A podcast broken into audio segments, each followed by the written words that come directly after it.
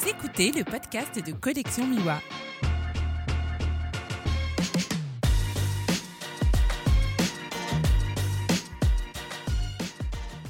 Bienvenue sur le podcast de Collection Miwa. Je suis aujourd'hui en Alsace accompagné de Sylvain Sester, photographe et auteur du livre La vie est belle. Bonjour Sylvain. Bonjour Julien. Alors habituellement je prépare une petite présentation pour les photographes et euh, ces derniers me corrigent si je dis des bêtises. Mais je dois avouer qu'on est déjà de 1 euh, pendant les fêtes de Noël et que je me suis mis un peu en mode vacances. Et de deux, quand j'ai cherché un peu euh, quel genre de photographe tu étais, quel était ton parcours, euh, tout ça a été euh, complètement évincé sur le net par la sortie de ton livre La vie est belle et je n'ai pas eu beaucoup d'informations. Donc la première question est, Sylvain, qui es-tu? Ben, je suis, je suis photographe voyageur, c'est-à-dire que ça fait une quinzaine, une vingtaine d'années que je voyage à travers le monde alors je ne sais pas si je suis plus photographe ou plus voyageur, c'est une des particularités.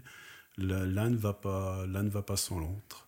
Et donc, euh, bah, je cherche euh, les rencontres. Je fais de la photo euh, humaniste, humaine. Je cherche les rencontres, rencontrer les gens. Je cherche des endroits encore pleins d'authenticité à travers le monde. Je cherche vraiment des endroits où je peux aller à la rencontre des gens euh, j'aime beaucoup la, citation d'Alexandra David-Neal qui dit euh, Voyager sans rencontrer l'autre, ce n'est pas voyager, c'est se déplacer.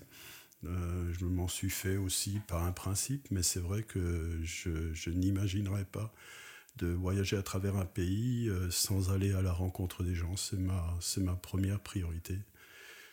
Euh, je cherche euh, donc euh, des, pays ou des endroits remplis d'authenticité. Comme tout voyageur, au départ, on, s'éparpille un peu peut-être et, donc on, parcourt différents pays pour ensuite s'orienter vers des endroits bah, qu'on apprécie, où on a fait des rencontres et, on essaie de revenir à ces, endroits-là.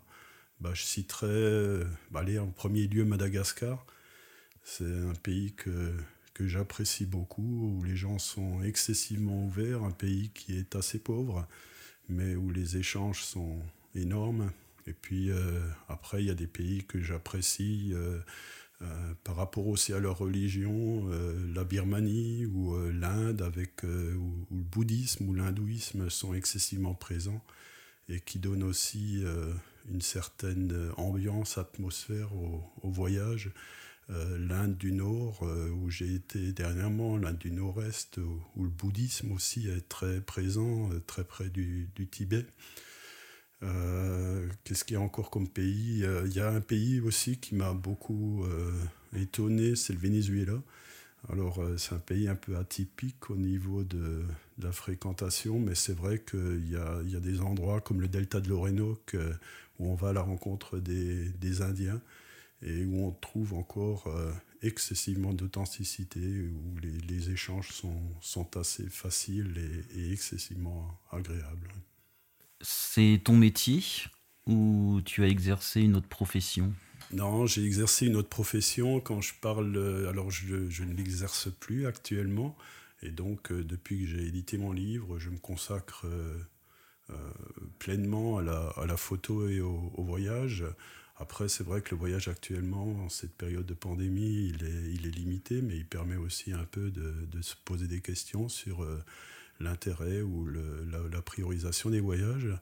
Mais dans un premier temps, effectivement, j'avais ou j'ai eu tout au long de ma vie une, profession et bah, je travaillais dans, l'industrie chimique euh, près de. Je suis. Euh, la, en Alsace, mais je travaillais en Suisse dans, une entreprise d'industrie chimique. Et, en fin de compte, je consacrais l'ensemble de mes, temps libres à, voyager. Ça veut dire que j'ai voyagé euh, au minimum deux fois par an. Euh, sur, mes, congés. Et donc, deux fois par an, ça veut dire deux destinations par, année durant 15 à, 15 à 20 ans. D'accord. Tu voyageais euh, avec ton épouse, tu me disais tout à l'heure euh, hors micro. Euh, tu peux nous parler un peu un voyage en particulier qui t'a marqué ou touché plus que les autres? Oui, peut-être. Il y a des voyages quand on parle de la rencontre de l'autre. Euh, bah, c'est. Euh, disons, au niveau de la, de la, façon de voyager, j'ai différentes façons de voyager. vu que j'avais une activité professionnelle et que bah, je, suis, je suis avec mon épouse et, et qu'on pouvait ou je pouvais difficilement m'imaginer que mes congés ou que nos congés on se sépare et que je parte faire de la, que je parte faire de la photo, on a trouvé un, très bon compromis qui était de dire on, on, voyage ensemble et on cherche dans le voyage après à, chacun avoir ses plaisirs. Et donc euh, au niveau de la manière de voyager, euh, c'était de se dire, euh, ben, on passait soit par des, organismes de, de, de, de, voyage humanitaire ou de voyage proches des gens bah, je ne veux pas faire de la pub, mais il y a Yuans qui fait des choses comme ça, Croque Nature, qui est une agence de tourisme équitable. L'intérêt de ces, agences-là, c'est qu'ils euh, cherchent, euh, ils cherchent vraiment à, vous contenter euh, par rapport à la proximité des gens. Ils vous emmènent vraiment. Ce qu'on cherchait, c'était du logement chez l'habitant. Et, donc, il y a des voyages comme ça au Népal, en Mongolie ou en Inde où on a eu, euh, grâce à, cette manière de voyager, des, possibilités d'être en contact euh, très proche des gens. Si je prends la, Mongolie avec Arun Zaya, c'est une petite fille qui se trouve en couverture de mon livre. C'était un voyage extraordinaire où quelque part on, avait euh, marché le matin et puis après on avait toute l'après-midi à passer dans une, dans une famille au milieu de nulle part. Euh, le lendemain, des fois, moi, je, restais dans, cette famille, euh, je participais aux travaux, aux travaux de... Je coupais du bois, on montait une yourte, euh, on buvait de la vodka, je partais en moto avec le, le gamin de la famille. Et ça, c'est vraiment des choses qui me, qui me contentent plus que tout. C'est-à-dire que, indépendamment de la photo, on en fait ou on n'en fait pas. il faut que je me sente en immersion. Il faut que je me sente euh, loin de tout euh, pour me sentir bien. Et, quelque part ça me permet aussi après de d'aller vers les gens et de la photo suit.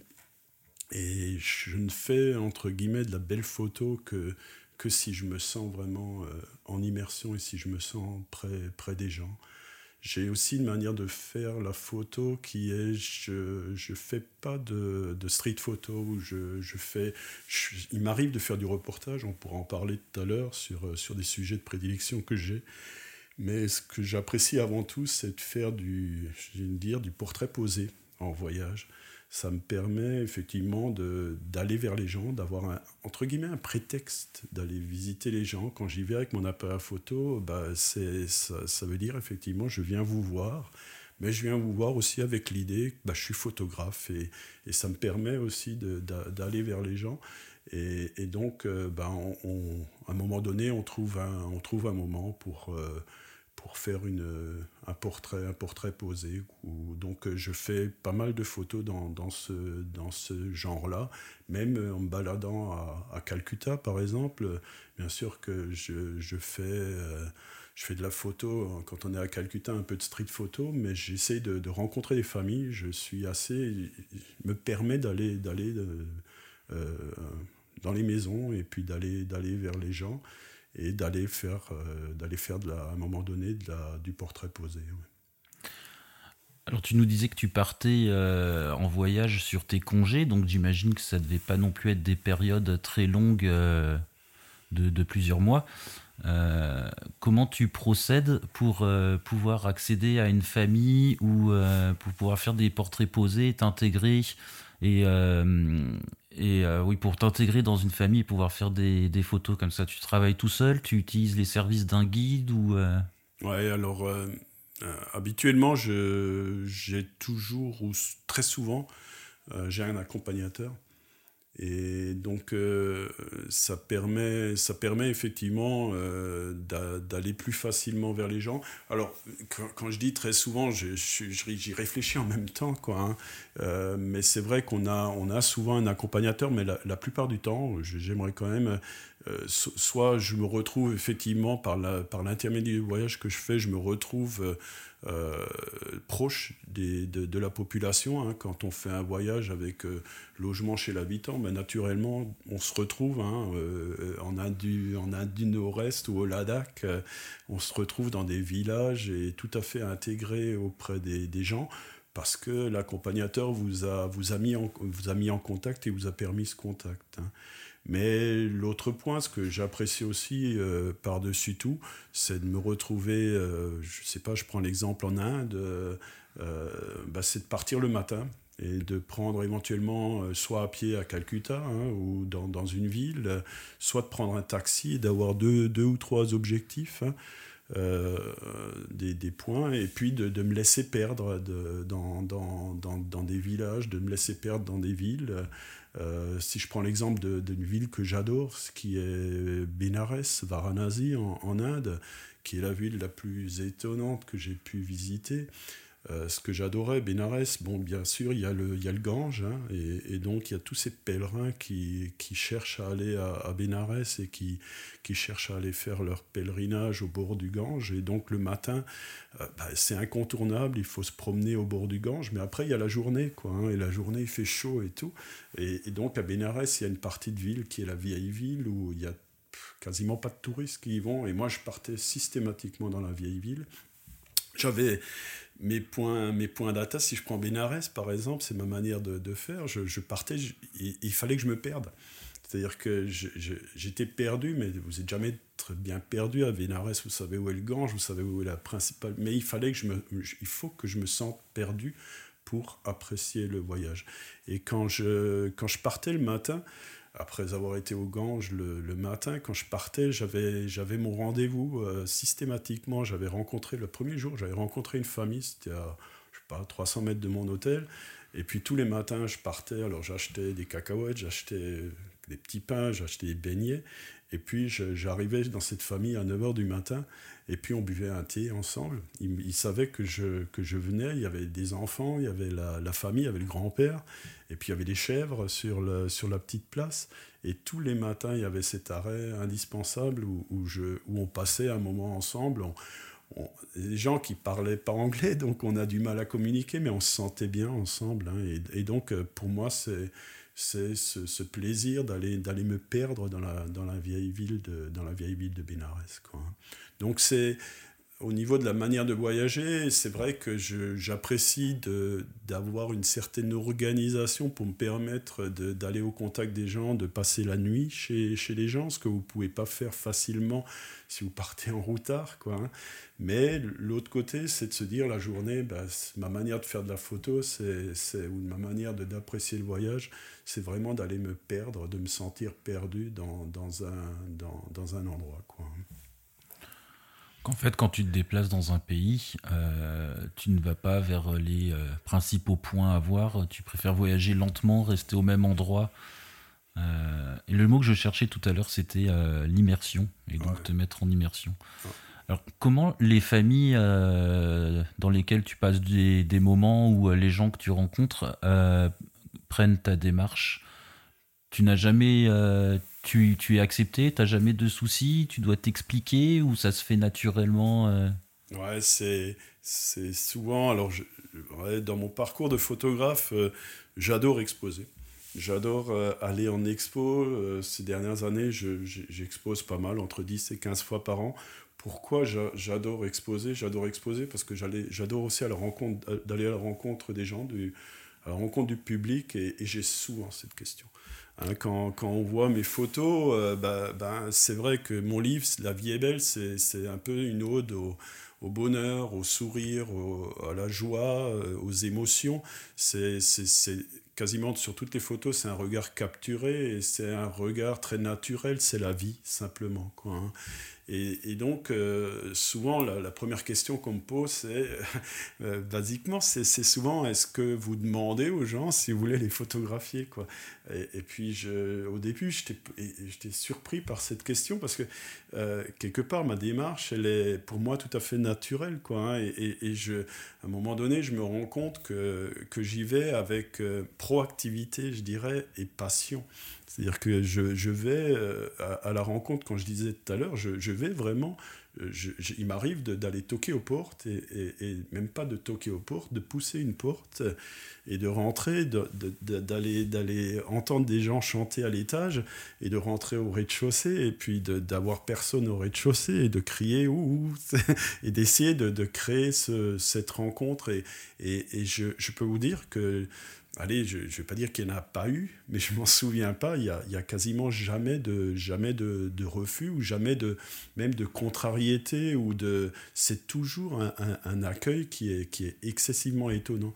C'est-à-dire que j'aimerais dire que bien sûr il faut avoir l'attitude, il faut être humble, euh, mais il faut y aller proactivement. Les gens les gens ont un plaisir de partager et de de, de, rencontrer, un plaisir de rencontre. Hein. Il faut surtout pas y aller à reculons. Et ça, c'est quelque chose, j'y suis jamais allé à reculons. Je crois que si on, si on fait les choses à reculons, quelque part, on n'est pas accueilli normalement. Quoi, hein. Il faut y aller avec euh, passion. La passion, bien sûr, ça se décrète pas. Je suis, je suis passionné de, de, de voyage, donc il faut y aller avec, euh, faut y aller avec passion, envie. Et des fois, je dirais même que je dois avoir des phéromones qui, qui se dégagent. Hein, parce que, parce que quand, je, quand je me rends compte, effectivement, par exemple, ta question, c'est de dire est-ce qu'il y a. Non, il y a rarement des, des refus. Et, et, souvent, est-ce que la passion se lit sur un visage? Ça se lit certainement sur un visage, mais aussi ça, peut, ça se sent, indépendamment du, peut-être du, du, du visage et ainsi de suite. Il y a des choses qui font que les, les, les, les gens se, se, se rassemblent facilement. Et, je crois que c'est un peu ça, disons, quand on cherche photographe, ou quand euh, on, on, cherche un peu les, qualités, les petites qualités qu'on peut avoir. Et, donc, euh, je, pense que c'est quelque chose qui m'a orienté vers ce, type de photo, photographier la vie. C'est parce qu'effectivement, j'ai cette capacité d'aller vers les gens et de les, voir vivre et de, de, demander à poser, de demander aux gens de poser pour une photo. La, photo, les gens se sentent à l'aise euh, et, posent, posent, facilement et le portrait, le portrait est assez, joli souvent. Hein. Et je dirais que la passion, j'aimerais, rappeler je me rappelle, c'était peut-être un des, premiers voyages importants. J'étais parti, euh, bah, je pourrais parler un peu de mes débuts en Thaïlande, on pourrait en parler, mais, deux ou trois voyages après, euh, j'étais allé à Pondichéry en Inde du, Sud, hein, et donc euh, me rappelle, j'étais, j'étais, j'étais passé la nuit à l'hôtel, quoi, et je savais que le lendemain matin, j'avais mis le réveil à 5h30 le matin, parce que je veux, je veux, je veux effectivement profiter du, du, du, soleil aussi du matin, même si je fais du portrait, mais, mais profiter de, et de l'activité que les gens peuvent avoir à 6 heures du matin. La vie démarre vraiment à 5h30, 6h, et, et, et, des fois il est agréable même de les réveiller, les gens, hein, de les voir effectivement se, se réveiller dans la rue, quoi, se brosser les dents, faire leur toilette, et ainsi de suite. Vous, vous rentrez dans la, dans la vie des gens. Quoi. Hein. Mais ce que je voulais dire, c'est que je me souviens de, de la veille de ces, de ces journées, j'étais à l'hôtel et j'étais au lit, je, je, voulais m'endormir. Et c'était, je raconte ça des fois, c'est, on a la période de Noël là. Je me rappelle quand j'étais enfant, quand, on était à la veille de, Noël, j'avais du mal à m'endormir tellement l'excitation était importante.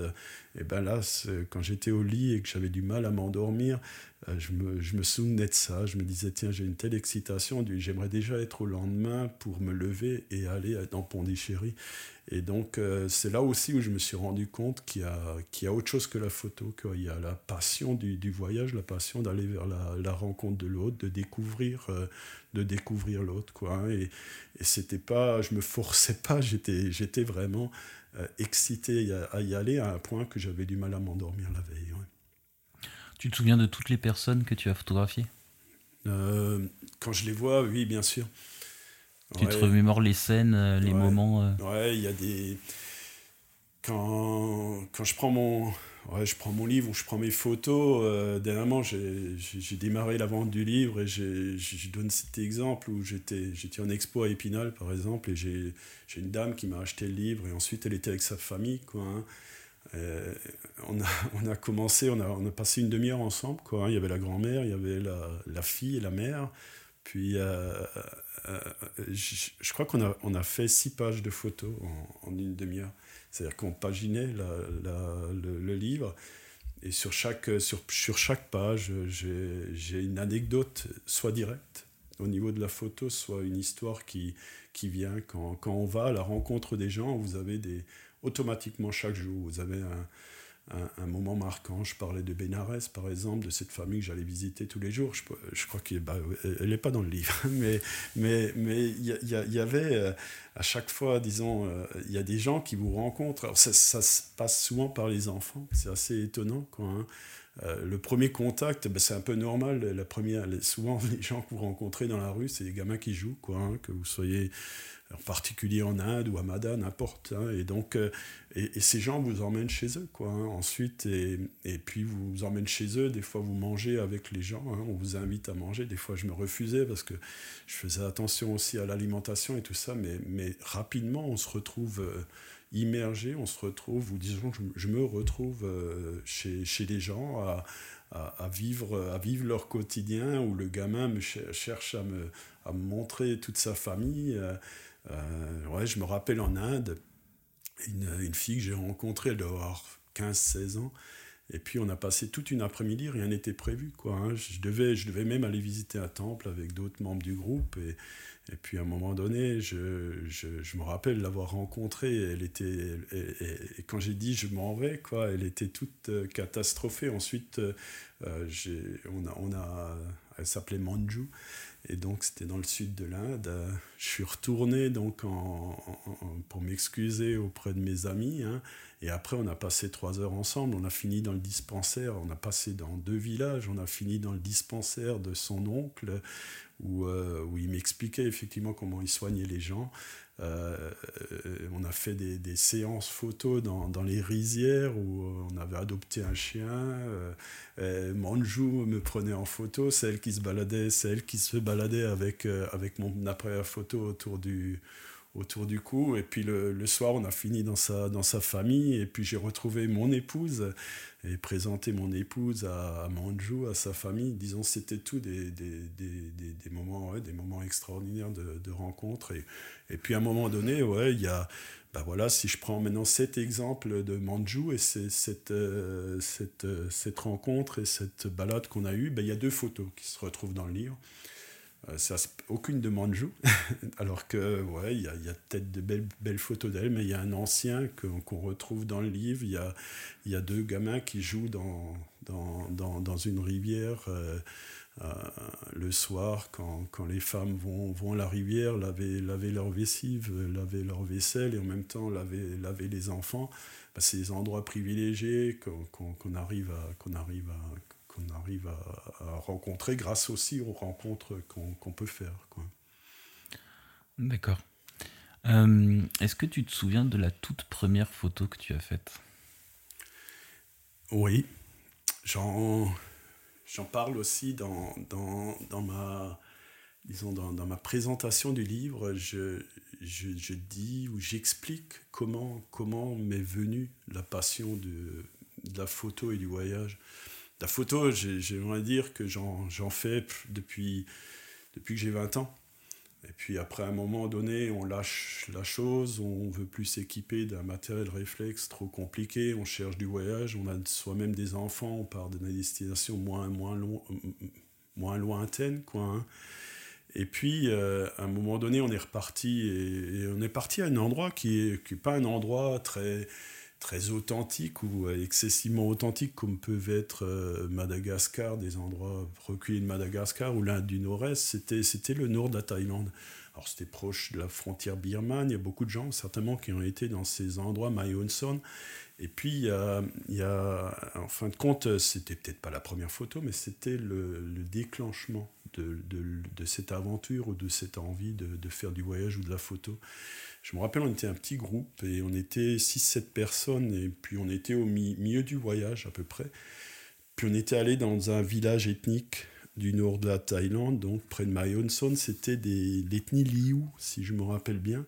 C'est des, gens, en fin de compte, qui, sont plus ou moins des réfugiés qui, viennent de Chine et qui, à un moment donné, se retrouvent dans, dans, dans, les forêts, dans les forêts abruptes du nord de la Thaïlande, dans des villages euh, de terre qui sont ravinés par l'eau et donc euh, c'est une condition de vie qui sont très difficiles quoi. Hein.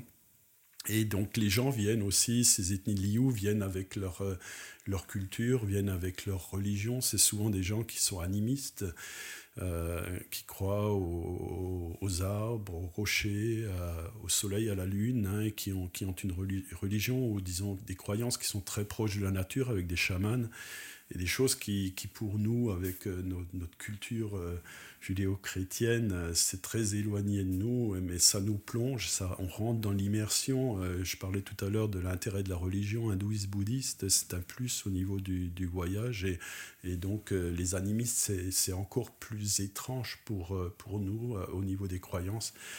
Et donc au milieu du voyage, l'accompagnateur qu'on avait, on était allé avec deux 4x4 dans ce village, et puis l'accompagnateur qu'on avait savait déjà que j'aimais beaucoup la rencontre et la photo. Il m'avait vu agir. Je m'étais paumé à, Bangkok dans un temple et donc il m'avait cherché. Et puis euh, en rentrant dans le village, il m'a dit Sylvain, toi tu prends à droite et, et nous, l'autre partie du groupe, on va aller à gauche, on va aller visiter l'école j'ai pas bien compris quoi. Je me suis dit bah tiens s'il m'envoie là-bas, bah, je vais aller là-bas. Et en fin de compte, euh, j'avais normalement une heure et j'ai passé trois heures. Euh, donc euh, j'ai pas fait tellement attention à l'horaire. Et en, allant, en allant dans ce village, j'ai retrouvé une cérémonie. Après, j'ai su que c'était une grand-mère qui était décédée. Et donc, ils ont tué trois petits, trois cochons. Et donc, euh, donc j'ai assisté un peu à, tout ça. Et j'ai assisté donc euh, au moment où on, tue les cochons, on recueille le sang, euh, ensuite on passe les cochons dans le feu pour les, pour les dépecer, on ouvre les cochons, on enlève les viscères. Il y a un chaman dans, dans l'arbre qui coupe des branches d'arbre, qui jette ça aux, gens. Les gens mettent les branches d'arbre dans, dans, le, dans, le dans le ventre du cochon. Et tout ça dans, avec euh, beaucoup de ferveur, euh, avec des habits aussi traditionnels. Alors, ce pas des habits traditionnels pour les touristes, mais les gens étaient en habits traditionnels aussi.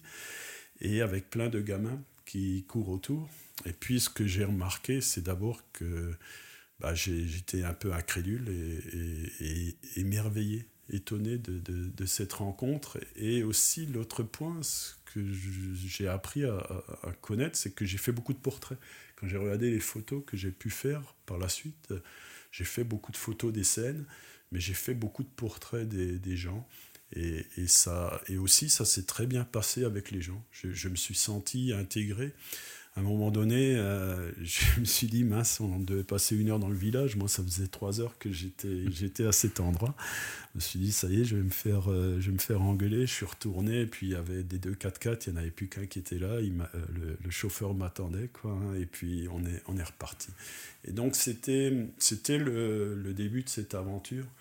Donc, au nord de la Thaïlande. Et puis, euh, bah voilà, depuis lors, bah c'est un peu de cette manière-là que, que, je voyage. C'est ce genre de rencontre que, que, je cherche à faire. Donc, ça, c'était un peu la, le, le déclencheur de, de, mes envies. Quoi. Après, il y avait d'autres déclencheurs qui sont aussi la littérature. J'avais j'ai beaucoup aimé quand j'étais plus jeune Olivier Felmy et puis euh, son aventure euh, aux au Ladakh et, et donc, euh, c'est aussi, euh, aussi quelqu'un qui m'a inspiré, qui a été, euh, je dis souvent, un passeur, un passeur de passion. Hein. et, donc, bah, je le remercie. Après, j'ai eu l'occasion de le rencontrer. Puis, mais, mais par exemple, il y avait des gens aussi comme ça, comme Olivier Fulmy, qui m'ont beaucoup inspiré. Bah, y a, après, il y a Steve McCurry. Hein, si, si, on veut parler de personnes qui vous inspirent, euh, c'est des gens qui font des photos ou, plutôt l'inverse, vous faites des photos qui ressemblent à ce que, fait Steve McCurry. Steve McCurry, on, le connaît pour, euh, pour son Afghan aux yeux, aux yeux verts. Et, donc, euh, bah, c'est un endroit aussi, s'il si, si, y a un endroit au monde où je rêverais d'aller et où je ne peux pas aller, c'est l'Afghanistan. Euh, c'est vrai que ça doit être un pays merveilleux que, j'ai appris à connaître simplement par les photos de Steve McCurry. Quoi, hein. mais, c'est vrai que. Et, si on parle d'Afghan aux yeux verts, bon, après, il y a, Steve McCurry et. Après, il y a d'autres, encore photographes qui, m'ont inspiré ou d'autres voyageurs. Je parlais d'Alexandra David Neal, quoi. Hein. donc c'est, aussi quelqu'un qui, qui m'inspire beaucoup de respect pour cette, pour cette femme, quoi. Et si je reprends Steve McCurry, euh, j'étais en Inde il y, a, il y a 4 ans ou 5 ans et j'étais tout au sud de, tout au sud de l'Inde. Euh, le point le plus euh, méridional ou septentrional de, de l'Inde, il y a un village qui s'appelle, ou une ville, petite ville qui s'appelle Kanya, Kanyakumari. Et donc c'est là, en fin de compte, que, les, cendres de Gandhi ont été, répandues dans la mer. Et, et durant ce voyage, ce qui était intéressant, c'est qu'on a. Donc là, par exemple, j'avais organisé avec un, accompagnateur qu'on connaît maintenant et, qui nous fait, ou qui me fait, ou nous fait des voyages sur mesure. Et là, l'idée, c'était d'aller dans le sud de l'Inde. Alors, beaucoup de gens vont dans le sud de l'Inde. Moi aussi, j'y ai été. On fait Pondichéry, Madurai, Kerala et, Tamil Nadu. C'est très bien. C'est chouette comme, comme endroit. C'est une partie d'Inde qui est très différente de, de l'Inde dans sa globalité. L'Inde, c'est quasiment un continent, bien sûr, et, l'Inde est tellement grand qu'on part du bouddhisme dans, dans l'Inde himalayenne pour euh, descendre dans l'hindouisme. Je parlais tout à l'heure de Bénarès. Quoi. Et le sud de l'Inde a cette particularité qu'on on se sent vivre. Quoi, hein. C'est-à-dire que autant les, les, gens qui sont oppressés dans une ville comme, euh, je sais pas, quand je prends Delhi et que vous allez à Old Delhi et que vous vous retrouvez avec des gens partout, quoi, et, des odeurs et du brouhaha et tout ça, moi je me sens comme un poisson dans l'eau, mais il y a des gens qui peuvent se sentir euh, oppressés. Mais quand on, on part dans le sud de l'Inde, on n'a pas, on a on a moins ce rapport aussi, euh, entre guillemets, si j'ai un mot que j'aime pas trop, mais, mais à la misère, quoi. Hein. mais, mais c'est vrai qu'on a, on, peut se sentir plus détendu. Donc c'est un endroit que je conseille aussi pour les gens qui, qui aiment l'Inde, quoi. Hein. c'est l'Inde soft, hein, de, de, sud de l'Inde. Et là, on avait fait un voyage où on avait privilégié les lieux de pèlerinage du sud de l'Inde et les ashrams. Euh, il y avait pas mal d'ashrams aussi, quoi, hein, dont des lieux de méditation et des choses comme ça. Donc c'était un voyage euh, assez spirituel. Euh, et en même temps, pour, un, pour un, quelqu'un qui va à la rencontre des gens et pour un photographe, d'abord ces, ces, lieux, il y avait Rameshwara qui est, qui est le, la presqu'île qui se trouve en face du Sri Lanka, qui est aussi un, lieu de pèlerinage. Et je parlais tout à l'heure de Kanyakumari, qui est, qui est aussi un, lieu de pèlerinage. Et donc là, vous rencontrez énormément de touristes, mais aucun touriste occidental. Vous rencontrez que des pèlerins, euh, j'appellerais euh, euh, des pèlerins indiens, quoi, hein, qui viennent souvent avec leur, leur sari orange de, de pèlerins. Et, donc, euh, bah, vous allez à la rencontre des gens. Et automatiquement, ce qui était, intéressant là, à Kanyakumari, c'est quand vous vous laissez perdre dans cette, dans cette foule, vous avez automatiquement bah, des, des, gens. Ce qui est intéressant en Inde, c'est que euh, le rapport à, la mendicité est tout à fait différent de ce qui peut être chez nous au niveau européen. Quand on a un mendiant au niveau européen, on se sent agressé. Hein. euh, Quelqu'un nous tend la main et on détourne le regard, on, se sent agressé et, on ne sait pas. Alors qu'en Inde, en fin de compte, un mendiant répond à un besoin. Il répond à un besoin d'une personne indienne qui, veut augmenter son karma quoi, hein, et qui cherche à donner. Quoi, hein. Donc un Indien est là pour, euh, disons un mendiant est là pour euh, répondre à un besoin, un Indien normal qui cherche à donner. Donc ce rapport de mendicité, c'est une complémentarité entre les gens qui veulent donner et le mendiant qui est là pour recevoir. Quoi. Et donc dans ces lieux de pèlerinage, vous imaginez qu'il y a plein de mendiants alors de de toutes sortes. Hein, des, alors, euh, ils, augmentent le trait, quoi. Je me rappelle, il y avait une femme qui, qui était brûlée sur le corps, et, elle se mettait par terre, elle gémissait. Donc, euh, alors, pour moi, européen, j'avais du mal à, à, la regarder, alors que l'Indien, il lui mettait quelques roupies, quoi. Et puis, arrivé 18h le soir, la femme, elle se lève, et puis elle part, quoi. Hein. donc, mais il, joue le, il joue le jeu, et, et c'est très bien. Et puis, je me rappelle, il y avait une petite gamine, alors je reviens à Steve McCurry, il y avait une petite gamine euh, qui, qui, me, qui tirait euh, après les gens. Elle avait, elle avait son petit frère dans les bras. Elle devait avoir, je sais pas, une dizaine d'années, et puis elle avait son petit frère de deux ans dans les bras. Et puis elle était très gaillarde et, elle tirait après les gens pour essayer de leur choper deux, trois roupies. Et puis la particularité de cette gamine, elle avait les yeux verts. Elle avait des yeux verts euh, pour une indienne. C'était l'Afghan de Steve McCurry. Voilà, c'était mon, c'était mon, mon Afghan de Steve McCurry. Et quand, quand je l'ai vu, il est clair que pour un photographe comme moi, quand on cherche aussi des regards, on cherche des, on cherche des, visages marquants des enfants ou des personnes âgées, quoi, hein, mais, mais on a l'œil ouvert sur un regard et un visage qui va vous marquer. Quoi, hein. et quand, quand j'ai vu cette petite, euh, j'ai même eu un, stress quoi, qui est venu. Je me suis dit, ça y est, ça, c'est pour moi. Hein, c'est une photo que je dois faire. Et alors, c'était rigolo parce que la, gamine, euh, quand je l'ai abordée, je l'ai suivie un moment, elle était rigolote quoi, avec son frangin. Elle était vraiment gaillarde. Euh, elle, allait vers tout le monde. Et quand je l'ai abordée pour lui demander de faire une photo, moi qui ai très peu de refus, elle, elle m'a remballé. Elle m'a, envoyé balader, quoi, l'air de dire tu, tu m'emmerdes. Et, donc, je me suis dit, mince alors, c'est pas possible, cette, cette petite aux yeux verts comme. Et puis, j'ai laissé passer quelques, quelques heures, et dans l'après-midi, je suis retourné. Et bien sûr, je l'ai, je l'ai retrouvé. Et je l'ai retrouvé avec son, avec son papa aussi. Et son papa, il était. Bon, il était dans la rue et il faisait des tatouages. Il tatouait, il tatouait les gens. Et puis on a pris un thé avec le, avec le papa, j'ai créé le contact et puis, et puis j'ai pu faire à ce moment-là ma, ma, ma, photo de mon Afghan aux, yeux verts qui, qui est, euh, est, assez jolie, elle est assez réussie. Quoi.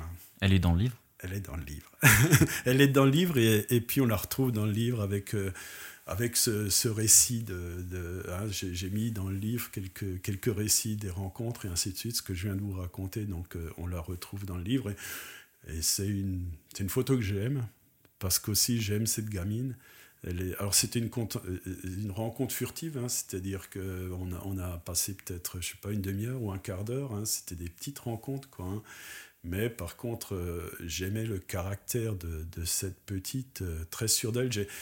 J'aime beaucoup les, les, enfants qui sont sûrs d'eux.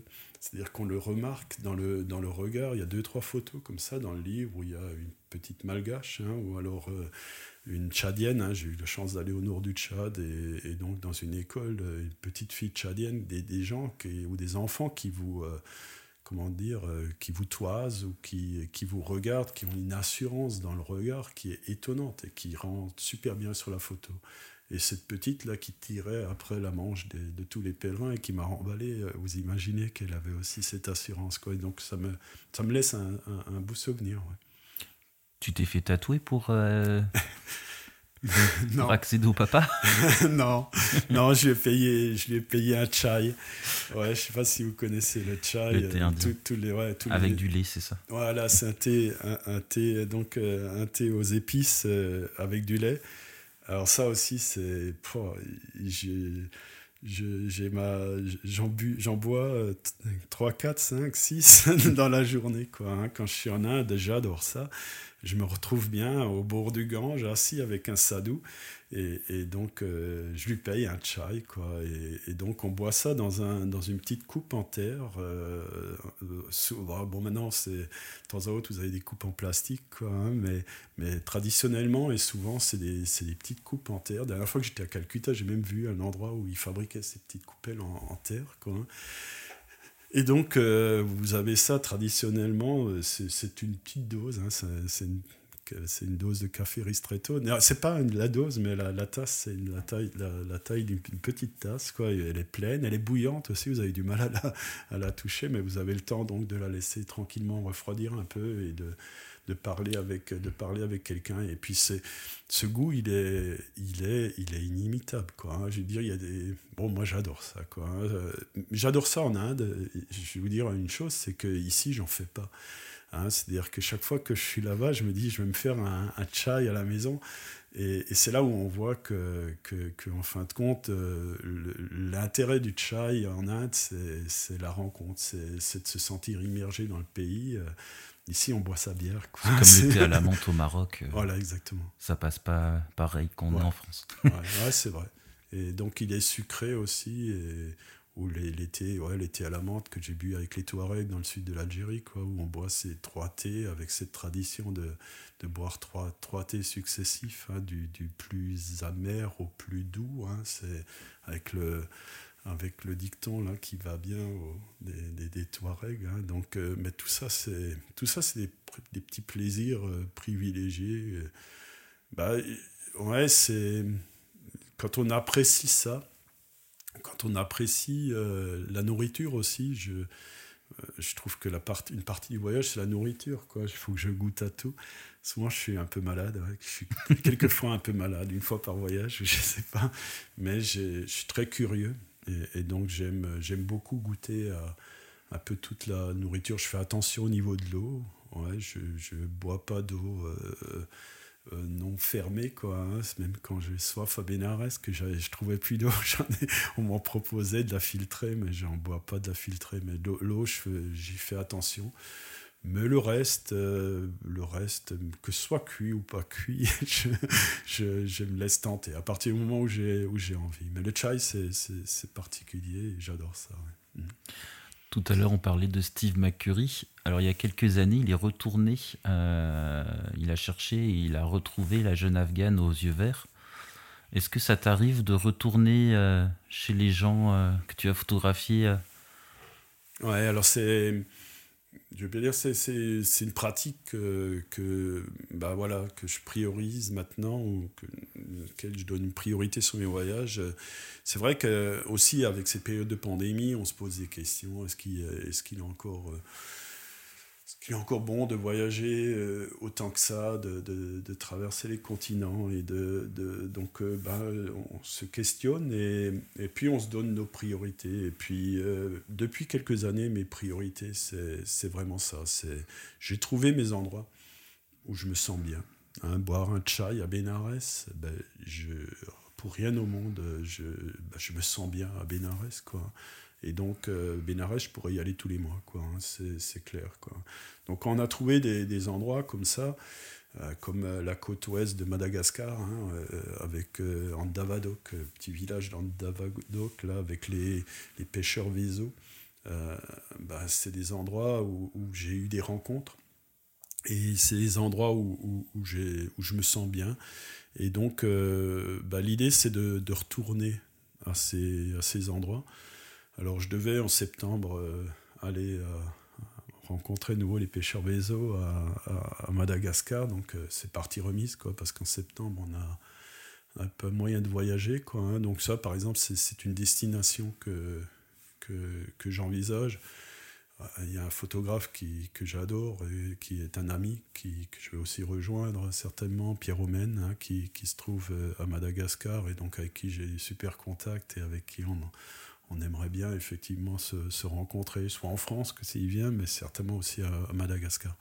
Et donc j'aimerais faire par exemple toute la partie sud de Madagascar que j'ai pas faite. J'ai fait une partie sud-ouest où je me sens senti bien. Actuellement, il y a, un problème de famine aussi euh, au sud de Madagascar qui est qui est pas normal. Quoi, hein. Il est plus normal d'avoir des gens qui meurent de faim dans, un pays au monde. Quoi, hein. Je dirais ça, c'est, c'est aussi quelque chose qui m'a, qui m'a beaucoup ému. Donc ça m'a aussi questionné sur l'intérêt d'aller franchement en voyage. Bien sûr, je voyage proche des gens, mais mais en fin de compte, finalement, je, reste un touriste. Quoi, hein, et, donc, d'aller dans des endroits un peu difficiles où les gens euh, souffrent de, famine, c'est vrai qu'il y a un côté voyeur, il y a un côté euh, où on se sentirait mal à l'aise. Donc là aussi, je réfléchis à, une possibilité d'aller, faire un peu, j'ai un peu plus de temps, d'aller faire de l'humanitaire.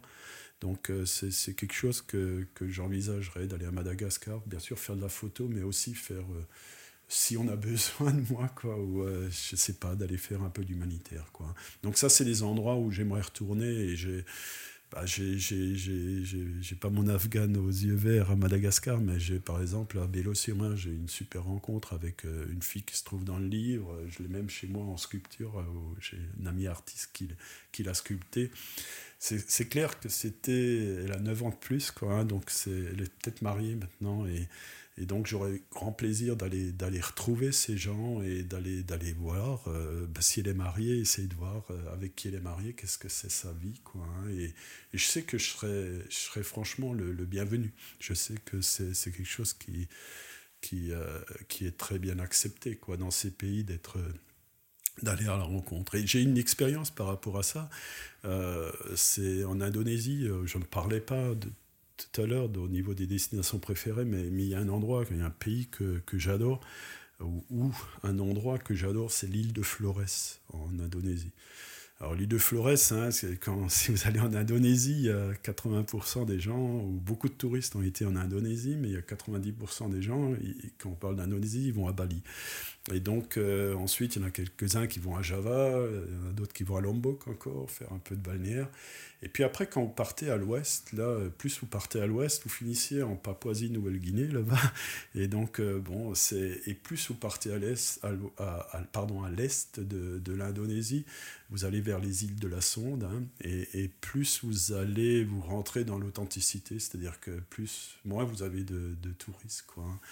Et donc, euh, on passe par Komodo. Hein, euh, bah, Komodo, c'est connu un peu pour les fonds, les fonds marins. C'est pas désagréable, c'est vraiment bien aussi. Après, il y a l'histoire des varans, quoi, hein, qui peut aussi être un, petit attrait d'aller voir ces, ces, bêtes, quoi. Et puis à côté de Komodo, il y a cette île que je trouve magnifique, euh, Flores, et et entre guillemets, elle n'a rien de spectaculaire, quoi. Et c'est ça qui lui donne son intérêt, parce que de ce fait, comme elle n'a rien de spectaculaire, elle est très peu, très peu visitée quoi, par les touristes. Donc euh, vous, vous, pouvez vraiment aller à la, à la, rencontre et vous sentir, vous sentir en immersion très rapidement, quoi. Hein. Et il y a, y a de ça maintenant, allez, je, 9 ans par là j'étais allé, j'étais allé euh, sur les îles de la Sonde, j'étais allé à Flores et j'étais allé dans un village qui s'appelait Guruzima.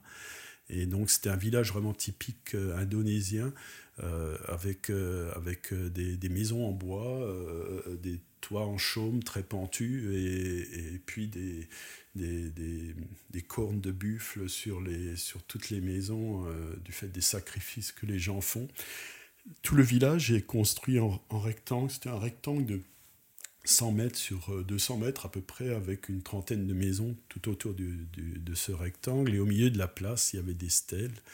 Avec, euh, alors c'est des gens qui sont chrétiens mais, et fiers d'être chrétiens, mais ils sont aussi animistes en partie. Ils ont gardé leur, euh, leur tradition d'antan. Et donc il y, a des, y a des stèles sur une sorte de petits menhirs, des, des, des, choses comme ça. Il y a une sorte de parasol aussi, des, des, choses qui sont difficilement compréhensibles. Quoi, hein. Et donc sur cette place-là, il y a, y a aussi, euh, on fait sécher les... les chacun, euh, tout est en commun là-bas. C'est-à-dire que les gens font de l'agriculture, mais c'est une agriculture où en fin de compte, il n'y a, pas, a pas énormément de choses qui poussent, hein. il n'y a pas beaucoup de, même pas de riz.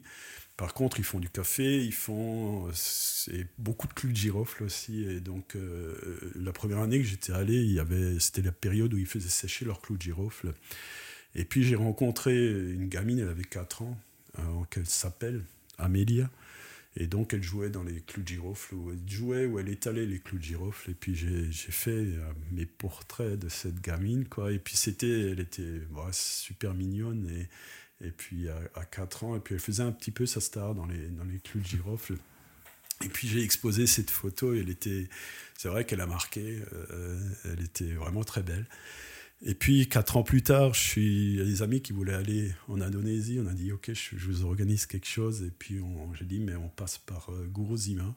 Donc on ne s'est pas annoncé, il n'y avait pas moyen de s'annoncer quoi, hein, là-bas, et puis on est parti, on, on avait notre, notre chauffeur, et, et donc, euh, j'avais la photo d'Amélia.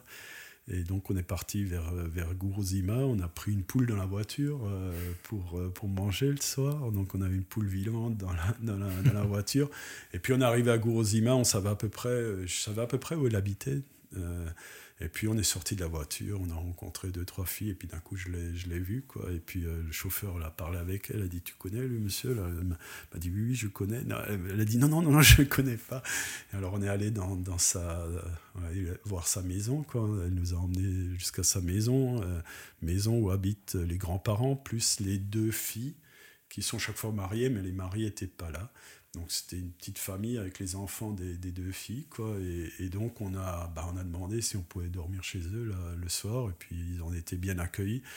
Bon, il n'y avait pas de place vraiment pour dormir, donc on a dormi à l'extérieur, une sorte de, petite terrasse, quoi. Et donc on avait nos sacs de couchage, et puis on avait une natte, et on dormait, on dormait là, mais on a passé une soirée délicieuse. C'est-à-dire qu'on a j'ai coupé la poule à la machette, et puis on a, on a cuisiné la poule. Euh, Amélia a montré qu'elle était, elle faisait de l'excès de zèle, ou elle a montré qu'elle était très bien éduquée, et tout ça. mais c'était vraiment une soirée mémorable. Quoi. Le lendemain matin, elle est repartie à l'école. J'ai même voulu à un moment donné aider, quoi, savoir effectivement, bien sûr, on a donné quelque chose pour la nuit et pour, euh, pour aider, mais après j'aurais aimé que les enfants, là, ils ont du mal à aller à l'école, passer, passer, euh, passer l'âge où il faut voyager, quoi. Hein. bah, souvent ils restent à la maison, il n'y a pas d'argent pour aller, pour aller à l'école. Donc, euh, bah non, mais je, on n'a pas laissé. Puis puis on est parti, donc euh, c'était un voyage où on a, on a rencontré Amélia. Et donc la, fin de l'histoire, là, c'est euh, il y a, y a de ça un an et demi à peu près. J'ai un ami euh, alsacien, photographe aussi, qui est parti sur, sur Flores et qui m'a dit bah, Je vais à Flores. Et je lui ai dit bah, Tu vas à Gourzima et, et je t'envoie des photos d'Amélia et tu vas voir Amélia. Tu vas passer, ouais, voir, dire bonjour. Quoi. Et moi, j'avais pas les coordonnées à l'époque de, de la famille. Et donc, il est, il est parti, il est allé, et puis un jour, il me rappelle, il me dit Sylvain, tu te rends pas compte, je peux pas aller la voir, il y a tout le village qui a brûlé. Et je suis allé, je suis allé sur Internet et j'ai vu effectivement que ce village en bois avait, avait complètement brûlé, où on, voit des photos assez extraordinaires de deux maisons qui brûlent, hein, que toutes les, toutes les maisons sont, sont se touchent hein, autour de ce mmh. rectangle. Hein.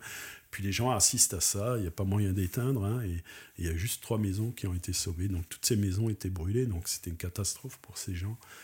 Et puis il y a eu de l'aide. Moi, je, voulais aider aussi. À un moment donné, j'aurais pu, euh, avec le réseau sur Facebook et ainsi de suite, aider.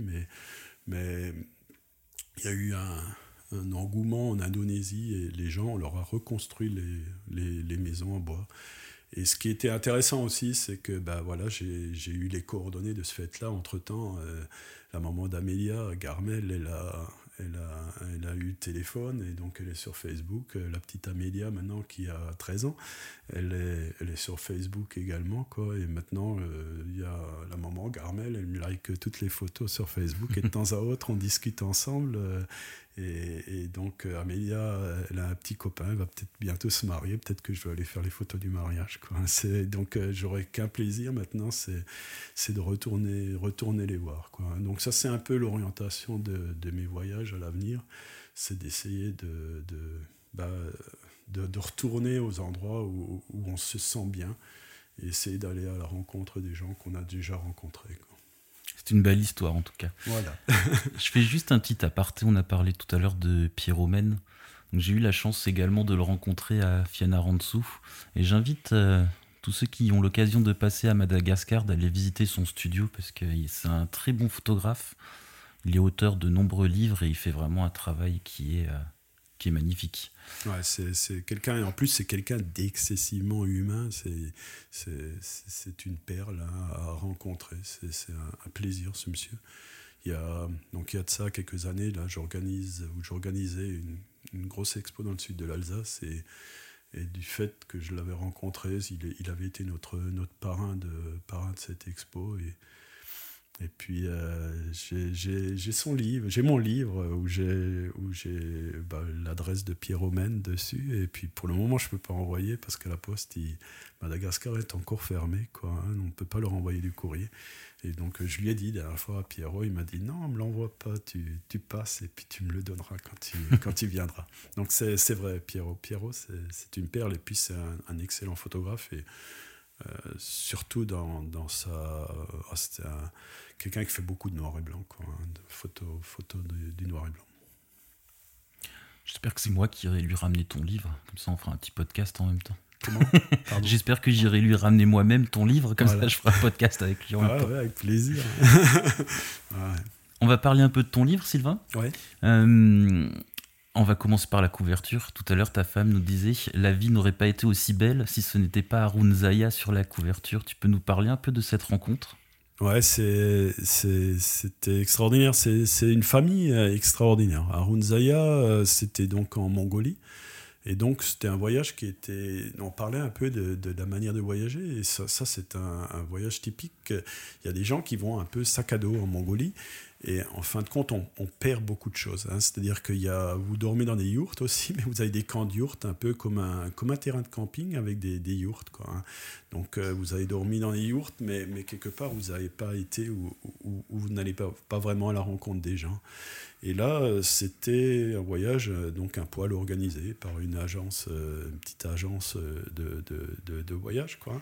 Et donc l'idée, c'était de, de marcher 4-5 heures le matin Et puis on allait, on arrivait chaque fois à un endroit, et, donc pendant 4-5 heures, on est à travers la nature, hein, vraiment Mongolie profonde, et puis vous arrivez, euh, vous arrivez à un endroit où vous avez pas qu'une yourte, hein, parce que les gens ont prévu de, loger des, gens, donc euh, il y avait souvent deux yourtes, hein.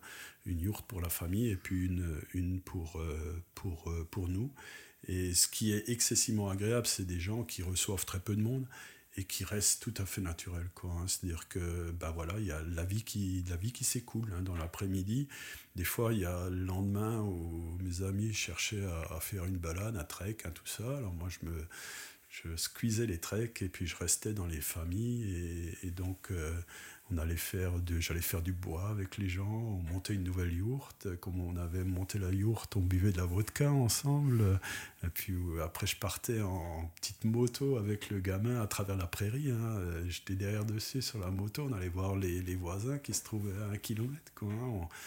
et donc euh, bah, c'était, c'était, puis euh, une une de ces familles qui nous a reçus, c'était la, maman ou la, famille d'Arun Zaya, de cette petite, hein, qui, qui respire le bonheur et qui respire la, vie est belle. Et, quand, on voit, quand on voit la photo, on, voit qu'elle est, elle est joviale et, c'est telle, telle fille, telle mère. C'est-à-dire que quand on est arrivé, il y a eu... Il y a eu un orage, mais je ne vais pas exagérer, mais c'était l'orage centenaire.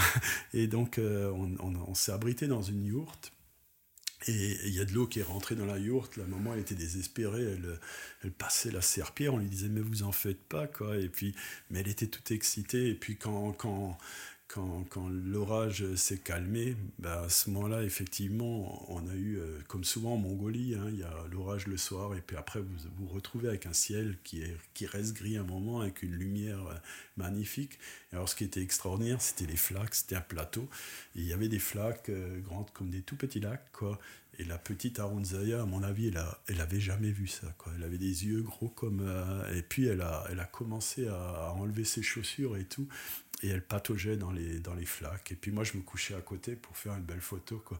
Mais elle voulait pas, elle voulait pas me regarder. Quoi. Il fallait que je crie parce que tellement elle était absorbée. On le voit sur la photo du livre qu'elle est, elle est dans son trip. Quoi, hein. et, et, donc c'était, c'était effectivement une rencontre. Et, et, donc on parlait de mon épouse. J'ai une photo que je, bah voilà, je regrette de ne pas l'avoir mis dans le livre. Il y a euh, au moment des, au moment des, des, on, se, quitte, hein, et là, là, le matin, on s'est quitté. J'ai une photo entre mon épouse et la petite, là où, où on sent le, on sent l'amour, quoi. Hein, on sent le, sur la photo, on sent le, bonheur qui, qui, qui émane d'une photo. Donc ça, c'était une rencontre. Euh, euh, marquante. Alors c'est vrai qu'un un, livre, bah, il faut choisir sa couverture. Hein. Il faut que la couverture soit, soit alléchante mais il faut aussi qu'elle corresponde au thème du livre. Et mon livre, c'est La vie est belle. Et donc, euh, c'est un peu une ode au bonheur, c'est une ode à la joie de vivre. Et donc, il faut que les photos correspondent à ça. Et quand on prend cette photo avec la petite Aronzaya qui, qui patauge dans cette flaque, euh, c'est tout, à fait la, tout à fait la vie est belle. Et mon épouse avait raison de dire que c'est une photo qui correspond très bien au livre. Merci Sylvain. Alors on va pas euh, parler, on va pas trop parler du contenu du livre parce que tu nous as parlé de toutes ces rencontres et il y en a quelques-unes qu'on trouve dans le livre. Euh, on va passer un peu à la partie euh, technique, on va dire, de l'édition. C'est ton premier livre? Oui, c'est mon premier livre. Ouais. Tu peux nous parler un peu de cette expérience? Ouais, c'est ah, c'est un beau projet. Hein. C'est donc après, l'expérience du livre, ça fait, ça fait quelques années hein, que, que, je me dis, bah voilà, j'expose pas mal. Et donc euh, en expo, c'est bien, vous avez vos photos d'expo, vous pouvez parler, mais si vous avez un livre aussi, c'est vecteur de, de, rencontres et d'échanges. Hein. Donc euh, à un moment donné, je voulais aussi euh, en expo essayer de concrétiser ça par un, livre. Après, vous avez un parcours photographique, vous avez des, disques durs, vous avez des communications sur Facebook, tout ça, ça se remplit. Bien sûr, vous communiquez, vous partagez, mais euh, on est encore d'une génération peut-être où, euh, où, on aime aussi concrétiser ça par un, par un objet, par un beau livre, et, essayer de, de, de, mettre son expérience dans, dans, un livre. Donc c'est quelque chose qui me, qui me taquinait depuis, depuis un moment. Après, c'est vrai que entre, entre mon activité professionnelle, les voyages et l'expo, euh, j'ai eu du mal à consacrer du temps à, me faire un editing et, de, d'essayer de, trouver un, même si le, thème du livre La vie est belle était là, euh, de, trouver le temps à, concrétiser cela. Et donc c'est au début de l'année 2020 euh, que, que j'ai concrétisé et donc L'idée, c'était, bah, je parlais quand même du, festival de Montier-Ander, que, que, beaucoup de photographes connaissent. C'est quand même un, grand festival. Alors, c'est un festival nature et animalier.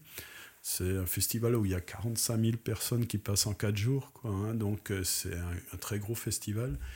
Et donc, j'ai présenté un dossier, malgré le thème du festival, qui correspond pas tellement à ma photo humaine ou humaniste. Mais de plus en plus, Montier s'ouvre un peu euh, euh, à la photo humaine, hein, ethnique ou ainsi de suite. Et, donc, euh, je sais que Mathieu Ricard y a été, ainsi de suite. Donc, bah, j'ai présenté un dossier, et puis je, je présentais un dossier, pas sur le thème La vie est belle, parce que la vie est belle, je trouve que ça collait pas tout à fait. Hein. J'ai cherché un côté ethnique quand même, ou un côté... Et donc euh, j'ai fait des voyages qui, dans des endroits un peu particuliers du Sahara, sud de l'Algérie, nord du Tchad, qui sont des endroits marquants où on a du mal maintenant à, retourner, et donc on rencontre des, des, des Touaregs, des Toubous, et, et là j'ai quand même une série de photos. J'ai un moment, j'ai pensé aussi éditer sur, euh, sur ça, je pourrais éditer sur, sur ce thème-là, je pense. Et donc, euh, j'ai présenté cette série à, au comité d'organisation de, de, de Montier-Ander. Et cette série a été prise. Donc, j'ai été invité au festival euh, photo de Montier-Ander en novembre 2020. Et donc, euh, à partir du moment où j'étais invité à monter en je me suis dit, bah, ça y est, c'est quand même le moment de se lancer et d'éditer un livre. Donc, ça a peut-être été le, le, catalyseur qui a fait qu'à un moment donné, je me, je me lance. Hein. Et donc, c'est à partir de ce moment-là que j'ai décidé d'éditer un livre. Et quand on édite un livre, euh, la première chose à, à faire, c'est de dire quel est le thème. Et donc euh, là, j'avais déjà un premier, un premier, premier questionnement qui était de dire bah, je vais éditer euh, ça, je vais, je vais proposer ou, ou présenter Sahara, Rêve éveillé à Montier-Ander.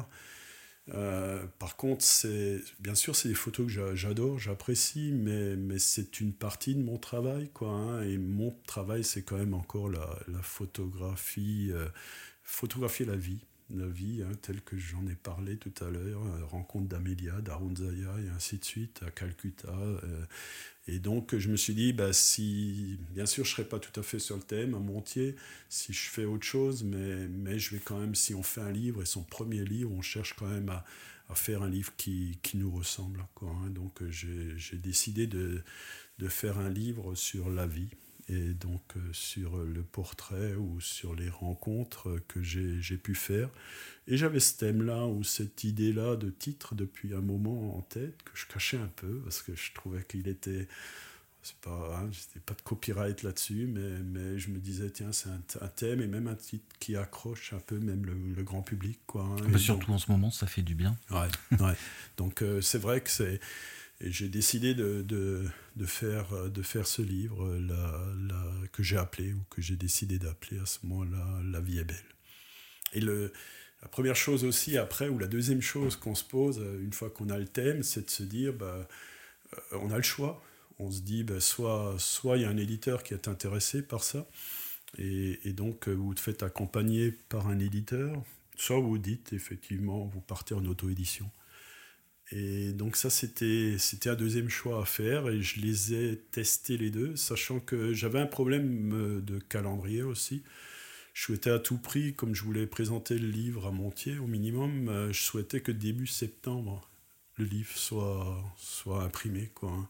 Donc je m'étais fixé un calendrier, je me suis dit à un moment donné, il va falloir quoi, se décider comment tu pars. Donc au départ, j'ai fait une recherche. on était aussi pendant la période du confinement, c'était pas facile d'aller faire des démarches.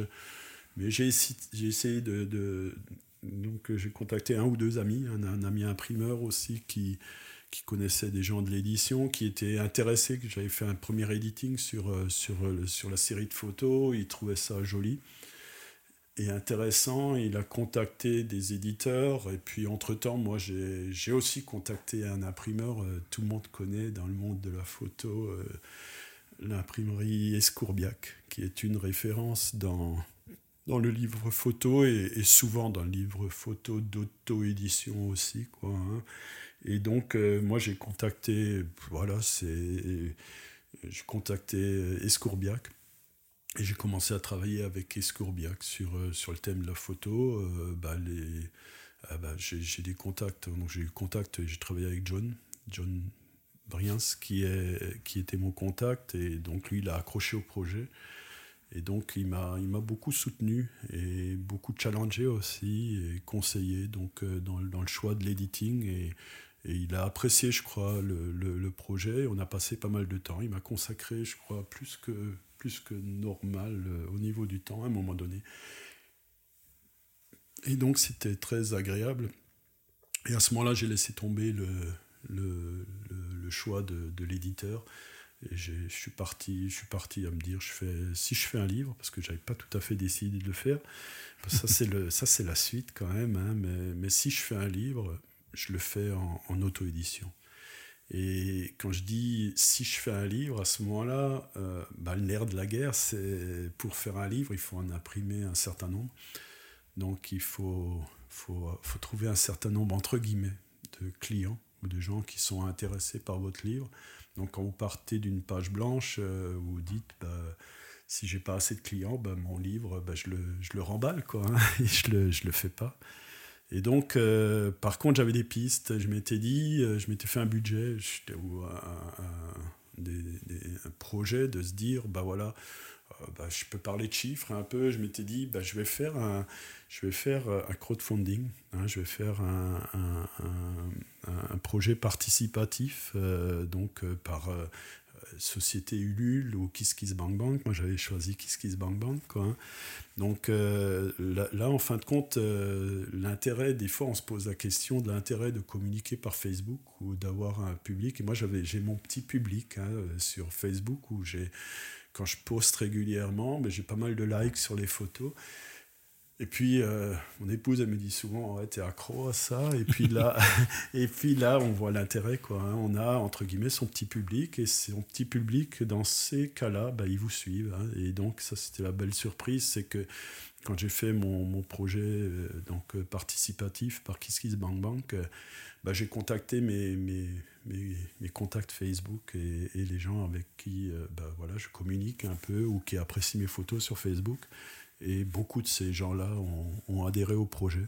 Et donc, euh, je savais qu'à un moment donné, il y avait, il y avait cette partie-là où je me suis dit, bah voilà, si j'arrive à en, en, vendre 200 ou 300 par, euh, par ce biais-là, euh, comme j'expose pas mal, je m'étais dit, je vais encore en vendre 200 ou 300 en expo ces trois prochaines années. Quoi, hein, et, et puis entre les deux, bah, je m'étais dit, tiens, je vais essayer de tâter le, milieu professionnel, ce que j'ai également fait.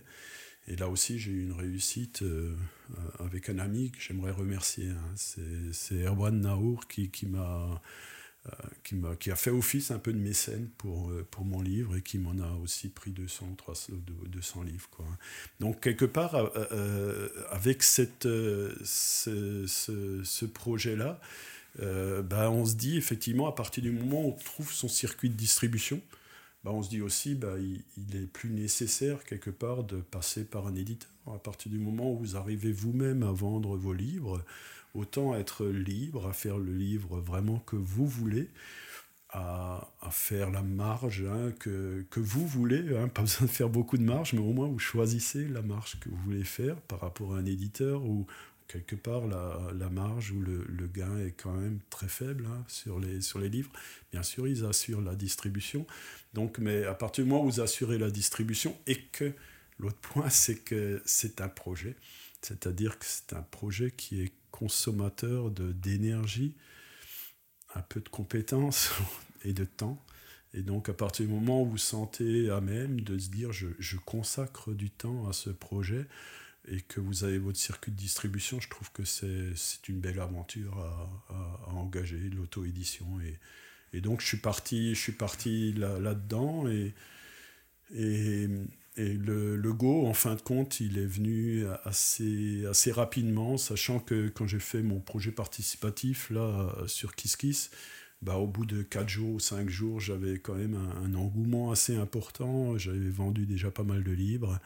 Et je m'étais dit, bah, au bout de 4-5 jours de projet participatif, j'avais dit, OK, c'est bon, j'y vais. Quoi, hein. Et donc, le, le, projet à ce moment-là était lancé et je pouvais, je pouvais signer le devis de, de la société Escourbiac. Quoi, hein.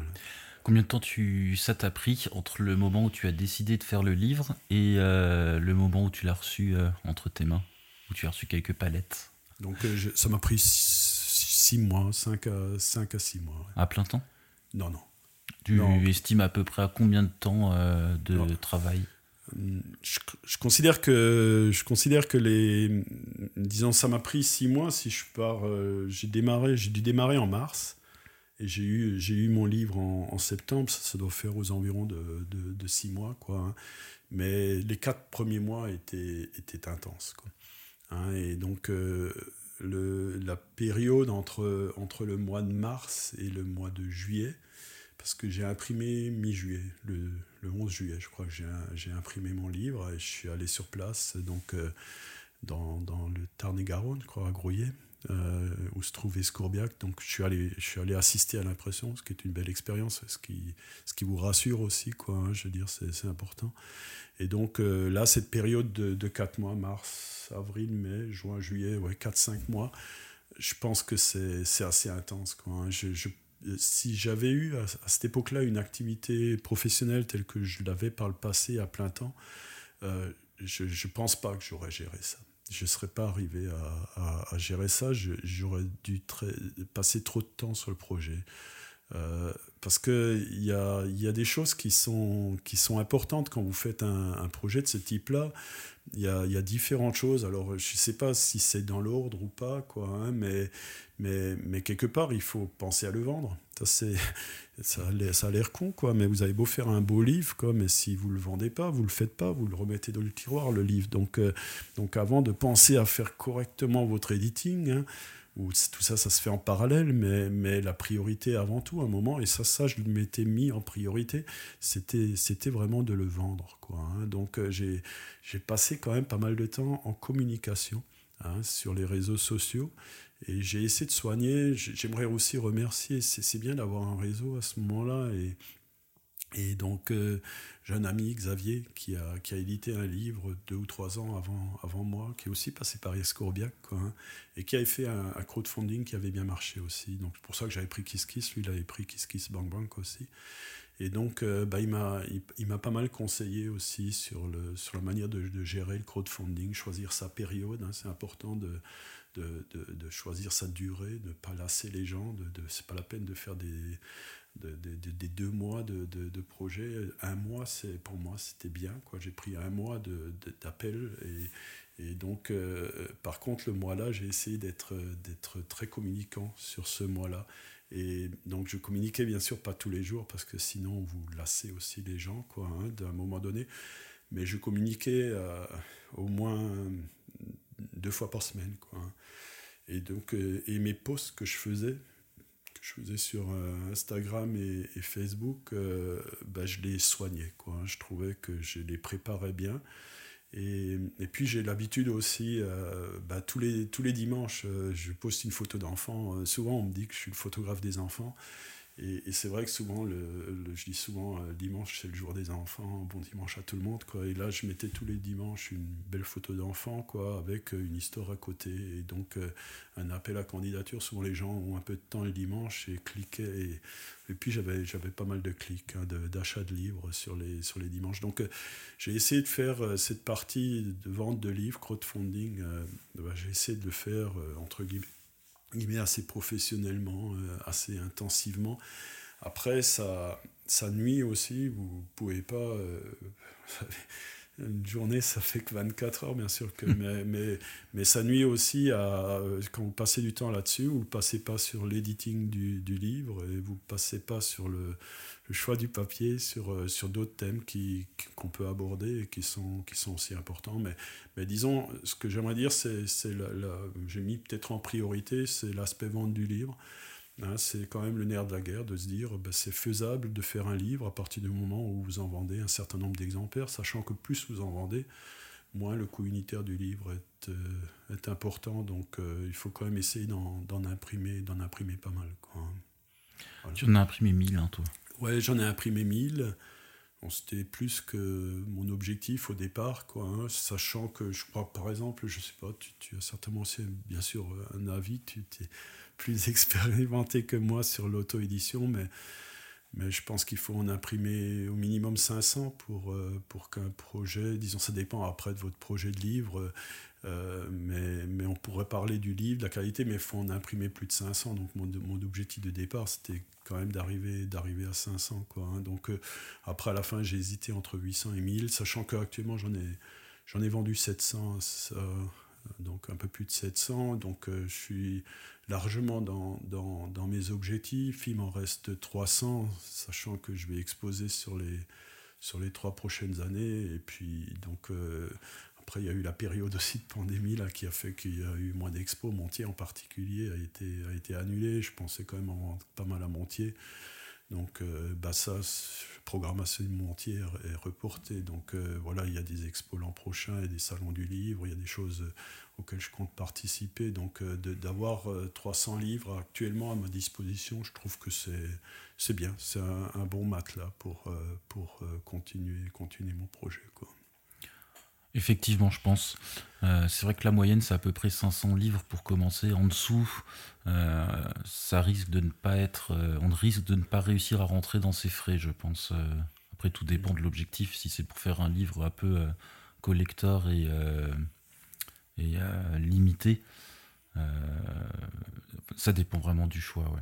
Et t'en as 300 encore euh, à vendre. C'est toute la difficulté en fait quand on auto-édite, c'est de, de déterminer quel est le bon nombre de livres à vendre. En faire trop, il faut savoir que ça prend beaucoup de place. quand on n'est pas éditeur ou on n'a pas un entrepôt souvent, donc il faut garder tout ça à la maison. et puis il faut les écouler. Alors John de chez Escourbiac, euh, me disait que l'idéal c'est d'arriver à vendre ses livres en deux ou trois ans, que c'est la moyenne. Euh... Ouais, je pense, aussi, bon, tu as, raison, d'abord, le volume. Après, moi, j'ai fait un livre aussi qui, euh, en fonction de. Je voulais, je voulais essayer de faire un, un beau livre. Oh, bah, euh, non, non, mais un beau livre, sachant, je, je considère que l'appellation beau livre, vous savez, je voulais faire un livre que quand on le prend dans la main, on se dit, ah ben tiens, c'est chouette, c'est beau. Quoi. Et, donc, euh, je me rappelle le, cahier des charges chez John à, l'époque, quand je suis allé chez lui, j'ai dit, je veux éditer un livre, je sais pas encore tout à fait le thème, mais, mais je sais qu'il devrait être, euh, l'épaisseur devrait être supérieure à 2 cm. Hein. C'était le seul cahier des charges. C'est un peu une blague, mais c'était ma volonté, c'était de me dire, j'aimerais un livre qui soit assez grand, je le voulais en format paysage, hein, d'un format, là il fait un format de 25 sur 31 donc euh, en format euh, paysage euh, à l'italienne. Et, et, donc je voulais aussi un, beau papier. Et donc, bah, le nombre de pages, bah, de ce fait-là, le nombre de pages, je l'ai défini pas tant avec mon editing de photos, mais, mais en fonction de l'épaisseur du livre. donc, donc le, livre fait 150 pages ou quelque chose comme ça, et, et 160 pages. Et, donc, et, donc bah, le départ, c'était, pour avoir un livre assez épais, que quand on le prend en main, il a un certain poids, que, je voulais une couverture rigide. Et donc, euh, je, voulais que, les gens qui, le prennent en main, et aussi, j'avais envie, j'expose quand même pas mal, et j'avais envie en expo me sentir totalement libre, c'est-à-dire que quand mon livre était sur une pile, que les gens qui feuillettent mon livre, j'ai pas, je voulais aucune frustration par rapport à, à, ce que les gens puissent dire oh merde le papier est cheap ou euh, l'impression est, moyenne euh, c'est un petit livre euh, voilà je, je, voulais que, que je me sente que les périodes d'expo bah, je les passe bien sans arrière-pensée par rapport à la qualité du livre. Quoi. Donc euh, c'est vrai que j'ai essayé de, au départ de me mettre un standard.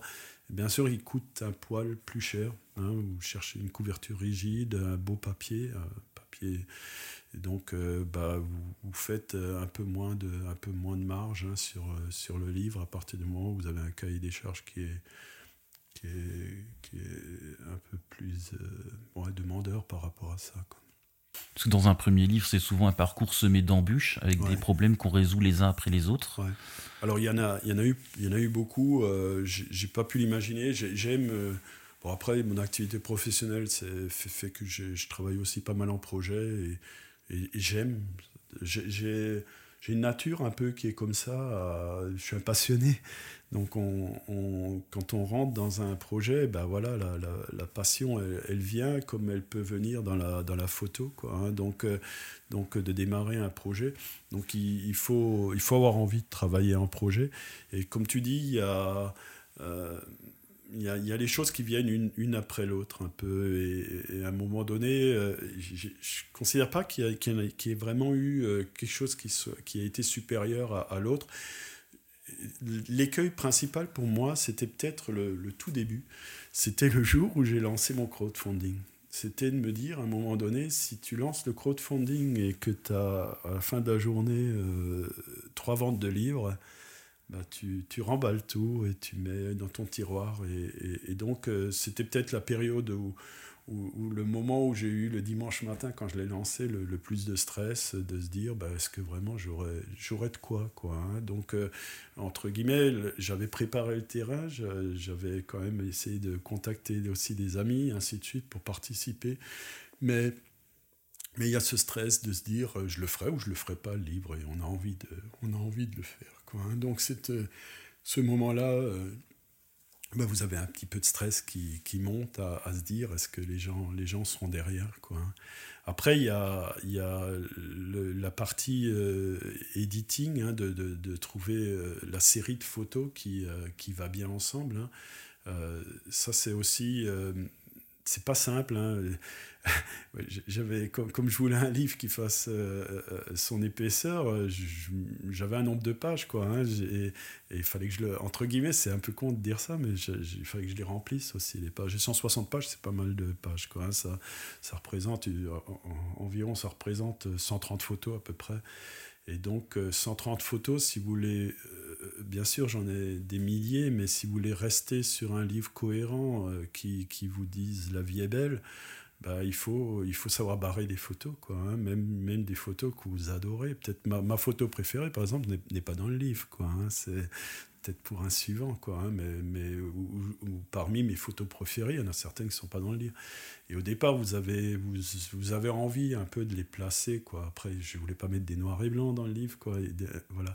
Mais vous avez envie de placer des photos. Et là, c'est là où on a, où vraiment j'ai apprécié aussi le, soutien d'Escourbiac et de John, hein, pour, qui m'a a été un peu virulent à un moment donné de dire celle-là tu la mettras pas dedans quoi hein. celle-là elle a, elle a, rien à faire dedans. En fait ton imprimeur est ton éditeur un petit ouais, peu. un peu ouais. à un moment donné à un moment donné ouais. après vous avez vous restez il y a, y a, quand même euh, peut-être dans le livre une dizaine de photos où quand je prends l'afghan aux yeux verts le monde indien aux yeux verts est-ce que est-ce que la vie est belle? Oui son histoire et, le contact le chai que j'ai bu avec là et, et je dis aussi ouais, bah, un aparté c'est euh, la vie est belle c'est le thème du livre où, où quelque part il faut, il faut que euh, les images vous créent des émotions, des, des, sourires, des rires, vous, euh, vous emmènent un peu dans, dans, dans, la vie de ces gens. Après, je dis aussi souvent, la vie est belle à Kanyakumari, pour moi. Hein, c'est aussi ce thème-là, peut-être, hein, de se dire, pour moi, où, où c'est que la vie était belle en, voyage. Hein. Donc ça, c'est un côté un peu plus euh, personnel, quoi. Hein, mais, mais par exemple, la vie était belle avec cette rencontre de, de cette petite indienne aux yeux verts, quoi. Même si la photo euh, en soi, elle, ne me sourit pas vraiment. Elle est plus jolie, cette photo, quand elle me sourit pas, quand elle a un regard assez neutre, quoi, hein, que, que, si elle souriait. Mais euh, j'ai un Péruvien, par exemple, qui, qui je veux dire, c'est pas une photo systématiquement la vie est belle, mais j'avais envie de la, de, la, trouver dedans. Quoi, hein. Donc j'ai, je considère que j'ai une dizaine de photos comme ça qui, qui étaient des incontournables, où j'ai pas, où j'ai voulu à tout prix les, les, mettre dedans. Et je trouve que c'est bien de, d'avoir fait un choix comme ça, mais, mais 80% du livre, ou des photos du livre restent quand même sur, le, sur ce thème de la vie est belle. Imaginons que je te donne euh, budget illimité, zéro contrainte. Il fait combien de pages ton livre?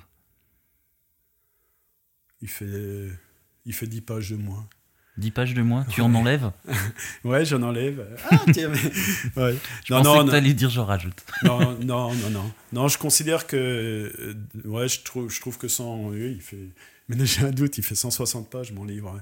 Ouais, il fait 160 pages, 130 photos, c'est déjà c'est déjà pas mal quoi hein. et j'ai pas de doublon comme ça hein. et, c'est c'est presque au c'est presque un je dis pas qu'on trouve pas son rythme dans lisant le livre mais mais du fait qu'on se balade d'un pays vers l'autre euh, et, que j'ai essayé de pas du tout mettre de doublons ou, ou, de séries de photos. Euh, si je prends Arun Zaya, ou Arun Zaya peut-être deux photos, la petite mongole, mais, mais, mais la petite indienne, il y a une photo. Quoi, hein. Donc systématiquement, il n'y a qu'une seule photo.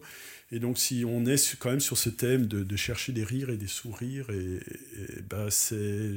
Non, je reste sur, ce, sur cette page-là, sur ce nombre de pages. Et, d'autre part, je trouve qu'à un moment donné, il ne faut pas lasser les gens non plus, malgré que ce n'est pas un livre qu'on.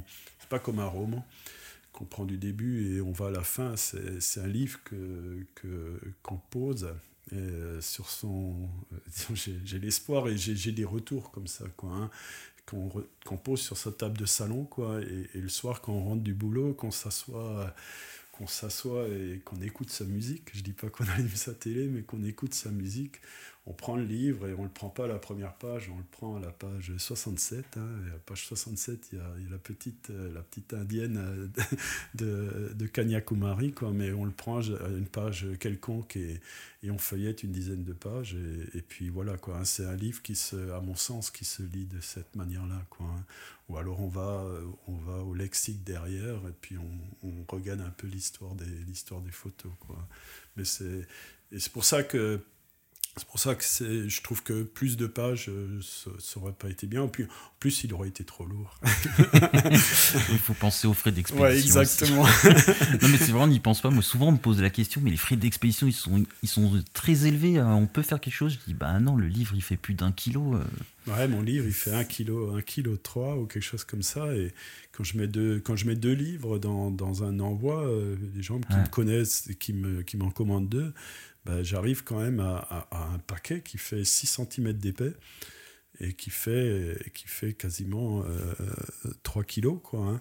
Et quand, un, et quand, un, quand un colis de 3 kilos tombe de 2 mètres euh, d'un camion, euh, ben, il s'abîme aussi. Hein. C'est-à-dire que vous avez beau, moi j'ai soigné mon, mon emballage, quoi. Mais là, ça commence à faire juste. Hein. J'ai, j'ai, un, j'ai eu un seul euh, colis dans, dans ce sens-là où, le, où ça a été cassé. Mais, mais quand je les apporte et que, que vous donnez un colis de 3 kilos, des fois, le mondial relais où je l'emmène, il me dit Oh purée, ça a son poids, quoi. Hein. Donc, euh, c'est vrai que c'est, ça, ça, commence à faire du poids, quoi. Hein. Tu utilises quel transporteur Mondial Relais? Ouais, j'utilise Mondial Relais, mais c'est toi qui m'a qui m'a aussi un peu orienté. Ouais, via. Ouais. Ouais. Ouais, c'est là, on commence à être technique, mais, mais c'est une partie importante parce que euh, j'ai rien, contre, rien contre la poste française, mais j'aurais quelques anecdotes. Hein. Le postier chez nous, là, dans le village du coin, c'est un gars admirable, quoi, hein, parce qu'il a, il a une queue de 15 personnes par jour et il reste imperturbable. Quoi, hein. Et quand, quand j'ai été lui ramener un jour tout ce que j'envoie, donc tout ce que j'envoie à l'étranger, donc j'en ai envoyé 25 à peu près, donc euh, à l'étranger. J'en ai envoyé un au Cambodge, donc, euh, mais, mais bon, souvent en, Belgique et ainsi de suite. Et il y a la Poste française qui a un contrat actuellement euh, pour, pour promouvoir la culture française. Et donc, euh, on a un tarif euh, hyper préférentiel. le tarif livre et brochure qui fait 6 ou 7 euros, je crois. Même pas, ouais, c'est, pour la Belgique, c'est 4 euros ou quelque chose comme ça. Quoi, hein. donc, euh, donc, pour moi, c'est moins cher d'envoyer à Bruxelles que d'envoyer à Blotzheim, qui est le village d'à côté. Tu l'as, utilisé ce tarif Tu l'as fait? Ouais. Alors, et le, les sont arrivés? Ouais, ils sont, ceux à l'étranger, ils sont tous arrivés. Donc, c'est le seul, je envoyé un à La Réunion et donc, euh, donc, ça, donc la Réunion, c'est pas à l'étranger, pardon, mais j'en ai envoyé à la Réunion qui est, qui est arrivé abîmé. Mais, mais autrement, ils sont tous arrivés. Il y en a un qui est arrivé un mois après, quoi. Hein, parce que donc j'en ai envoyé j'en ai envoyé deux à Bruxelles, par exemple. Et il y en a un qui est arrivé en cinq jours et l'autre qui a, qui a mis un mois pour arriver. Donc celui-ci. Et le, le problème, c'est que ce tarif-là, en fin de compte, euh, vous pouvez même pas avoir de suivi, quoi. Donc, ouais, c'est ça. Donc c'est un peu ce qui est un peu ce qui est gênant. Bon après vous envoyez ça à des gens qui sont, la euh, majorité des gens sont honnêtes, quoi. Hein. donc, euh, quand ils reçoivent le livre, ils vont pas râler de dire qu'ils l'ont pas reçu. Donc, euh, par contre, vous avez aucun suivi. Et dans des périodes actuellement, comme des périodes de fête et ainsi de suite, il y a quand même un bouquin, il est rapidement peut-être égaré. Et vu le nombre de colis, euh, forcément, il va y avoir des, des, pertes, des erreurs. Donc là, par exemple, je vais en envoyer un au Cambodge. Après, là, là ça, me, ça me titille. Une femme du Cambodge qui, qui voudrait mon livre euh, depuis, depuis un moment. Qui me... Puis là, ça me, je me dis, mince, je vais lui envoyer. Après, je peux très bien je peux très bien lui donner le choix hein, de lui envoyer à, plein tarif ou alors de lui envoyer avec ce tarif-là, hein, ce qui fait 6 euros, hein, je crois, pour envoyer un bouquin au Cambodge. Donc euh, c'est un tarif qui est quand même hyper intéressant. Mais ce que je voulais dire, c'est que je suis allé, donc, euh, mon rapport à la Poste, euh, donc j'envoie par Boxtal Mondial Relais. Hein, on peut parler de Boxtal Mondial Relais, mais, mais là, juste pour parler de la Poste et pour, euh, pour, pour donner les griefs, pourquoi que c'est pas spécialement intéressant, il y, a, un coût qui est plus cher d'abord d'envoyer par la Poste que, que par, que par Mondial Relais. C'est pas énorme, mais c'est un peu moins cher par Mondial Relais. L'autre truc, c'est que je me retrouvais, un jour, je suis venu avec 20 bouquins pour euh, envoyer à la poste. Hein. quand je vais avec 20, 20 bouquins à mon, à mon, point de livraison mondial relais, je vous jure, je sors en 3 minutes. Hein. C'est-à-dire que la personne, elle scanne les 20 bouquins et elle les scanne en, 3, en 3 minutes. Hein. et en 3 minutes, je sors. À la poste, euh, pour envoyer donc 20, euh, 20 livres, hein, il a fallu, j'occupe le guichet pendant 25 minutes, quoi, ou 20 minutes, quoi, et donc euh, vous vous retrouvez avec une file de, derrière de, de 20 personnes. Quoi, et après, tout le monde déteste Sylvain dans le village. alors donc, donc, donc au postier, je me rappelle, je lui ai dit si, discrètement, je lui ai dit si vous voulez en faire passer 5, 6, là vous pouvez. Il m'a dit non, non, une fois que je suis parti dans un truc, j'y reste, quoi. donc, il, c'est donc, vous passez 20 minutes pour 20 bouquins, j'ai envoyé quoi 120 livres, quoi. Hein. donc, euh, je me suis quand même évité pas mal d'attentes à la, à la poste, hein, euh, en passant par le, système Boxtal Mondial Relais. L'intérêt de Boxtal aussi, donc c'est un, un, intermédiaire qui, qui, a négocié des prix de, des, prix de, de, livraison avec, euh, avec des UPS, des Mondial Relais, la Poste et ainsi de suite, hein, et qui vous propose donc les plus ou moins les prix les plus bas, où vous avez le choix, hein, vous choisissez votre, votre prestataire d'envoi. Et, ce qui est super intéressant par Boxtal, c'est que vous avez un suivi qui est, qui est très, comment dire, euh, très ouvert ou très, très facile à suivre sur votre PC. Hein. Vous regardez ça, euh, vous voyez rapidement où, où, se trouve le, où se trouve votre livre. Et par mondial relais, maintenant j'ai le, le, bilan, j'en ai envoyé je crois 100, 110 ou 120 par, par leur intermédiaire, et, et en fin de compte j'en ai, ai qu'un seul qui n'est pas, pas arrivé, et donc qui a été perdu. Et donc euh, vous avez moyen aussi de souscrire une assurance. Oui, avec AXA, ouais. Ouais, donc j'ai fait le pari de ne pas la souscrire. Donc euh, je ne sais pas si le bouquin m'aurait été remboursé. Le bouquin aurait été remboursé, euh, mais après pour un livre, ah, moi je la prends à chaque fois, mais avec ce que tu me dis, je vais peut-être y réfléchir, parce qu'un livre sur 120, je pense qu'au final, bah, ça c'est le ratio. T'es gagnant quand même dans le ratio. Bah, c'est ça, moi je, me, moi je me suis dit, j'en ai 120 à J'en ai 120 à envoyer. Si, si j'en qu'est-ce que ça me donne? Je peux en perdre 4, quoi. Hein, ou comme ça pour. Euh, voilà. Bon, après, c'est des petites économies, mais, mais le, prix de l'assurance, je crois que c'est 1 euro par bouquin.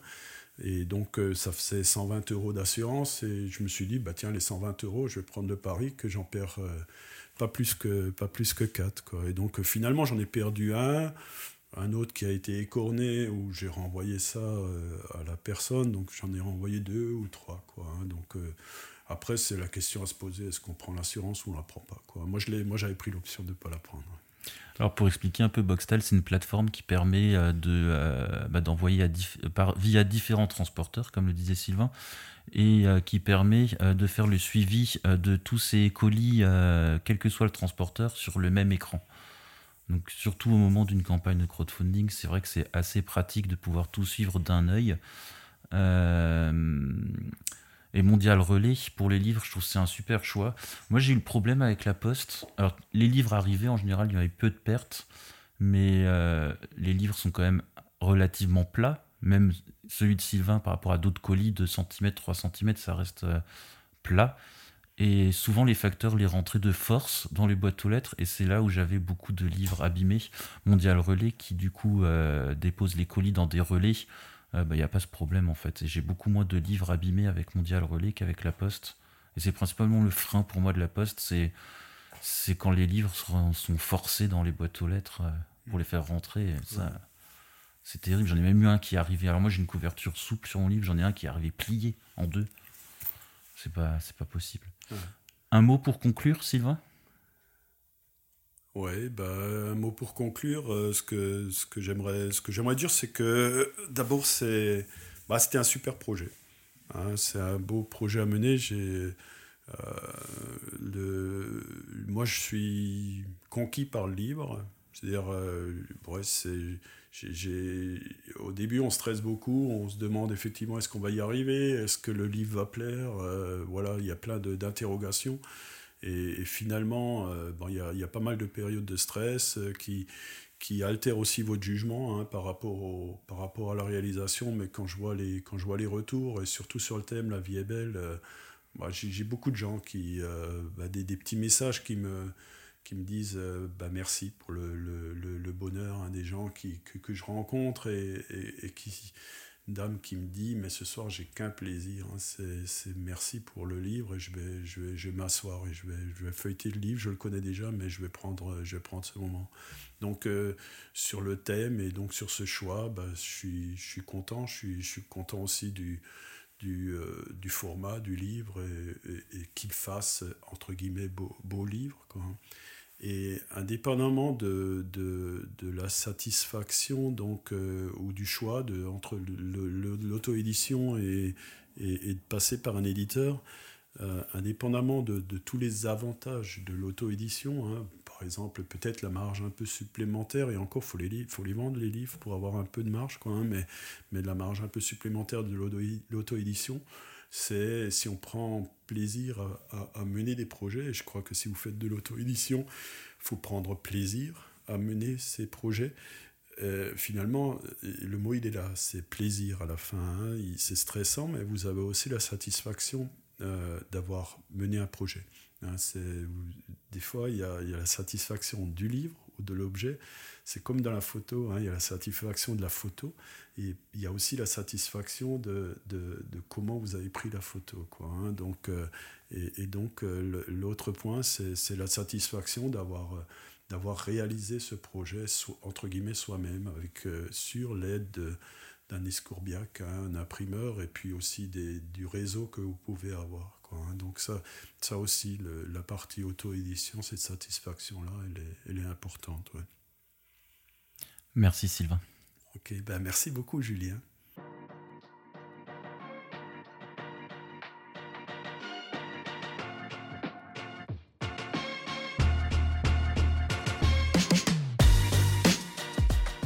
Pour retrouver le livre de Sylvain, vous pouvez vous connecter sur euh, collectionmiwa.com.